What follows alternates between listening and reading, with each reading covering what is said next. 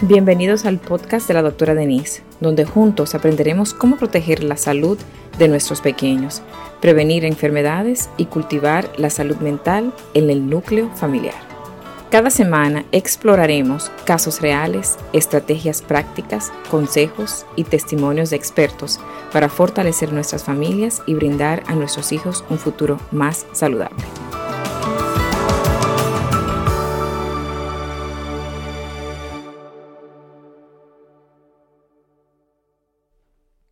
La diabetes insípida es una enfermedad poco común que involucra una sed extrema y una micción excesiva.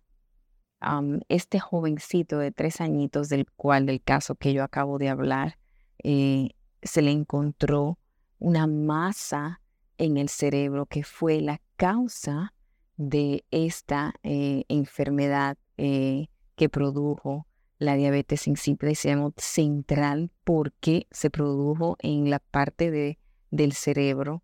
La diabetes insípida central es una forma de diabetes insípida eh, que se produce cuando, la, cuando el cuerpo eh, tiene una baja cantidad de una hormona que se llama la hormona antidiurética, que es la vasopresina y eh, la cual se produce en una parte del cerebro que se llama el hipotálamo, la cual también se almacena en otra parte del cerebro que se llama la hipófisis.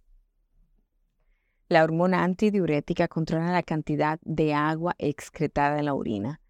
Sin esa hormona antidiurética, si no funciona normal, entonces los riñones no controlan la cantidad de agua que se excretan en los riñones y lo que hacen es que si ya no funciona, entonces el riñón bota eh, mucha cantidad de agua más de lo normal, entonces uno se deshidrata y bota demasiada agua y entonces el sodio comienza, ¿verdad? Te tiene que haber un equilibrio en el cuerpo y nosotros somos, ¿verdad? En el cuerpo somos agua y somos sodio y tenemos que tener un equilibrio. Entonces, cuando se bota demasiada agua, entonces el sodio comienza a subir dentro del cuerpo y se desequilibra bastante. Entonces botamos demasiada, demasiada agua y comenzamos a tener mucha, mucha sed.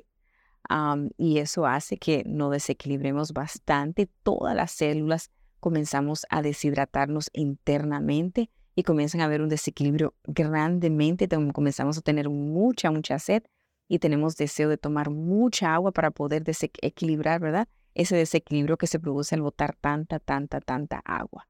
¿Y qué puede causar que si hay un desequilibrio de esa hormona? Puede ser una infección que se produzca en el cerebro, puede ser un trauma, puede ser eh, que una cirugía en ese lugar del cerebro, puede ser un tumor, como el caso de este niño que tenga un tumor que haga que ese lugar no funcione normalmente y cuáles son los síntomas exactamente igual como este niño, una eh, mucha orina, mucha sed y también mentalmente porque estás tan deshidratado puedes tener cambio en la lucidez eh, de tu mente, puedes estar desorientado, eh, puedes estar letárgico también y puedes inclusive hasta convulsionar.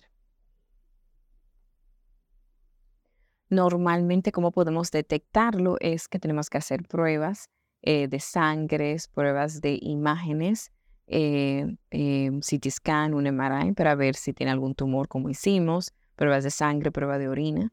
Y el tratamiento es si de verdad tiene el nivel bajo, podemos dar vasopresina, podemos dar, hay nasales, hay tabletas, hay oral y eh, eh, normalmente es algo que no es de muerte, claro, no es grave, sino que tenemos que eh, reemplazar el nivel de vasopresina que se necesita y dar seguimiento. si es un, por ejemplo, un tumor, es, es claro, quirúrgico y darle seguimiento con su médico.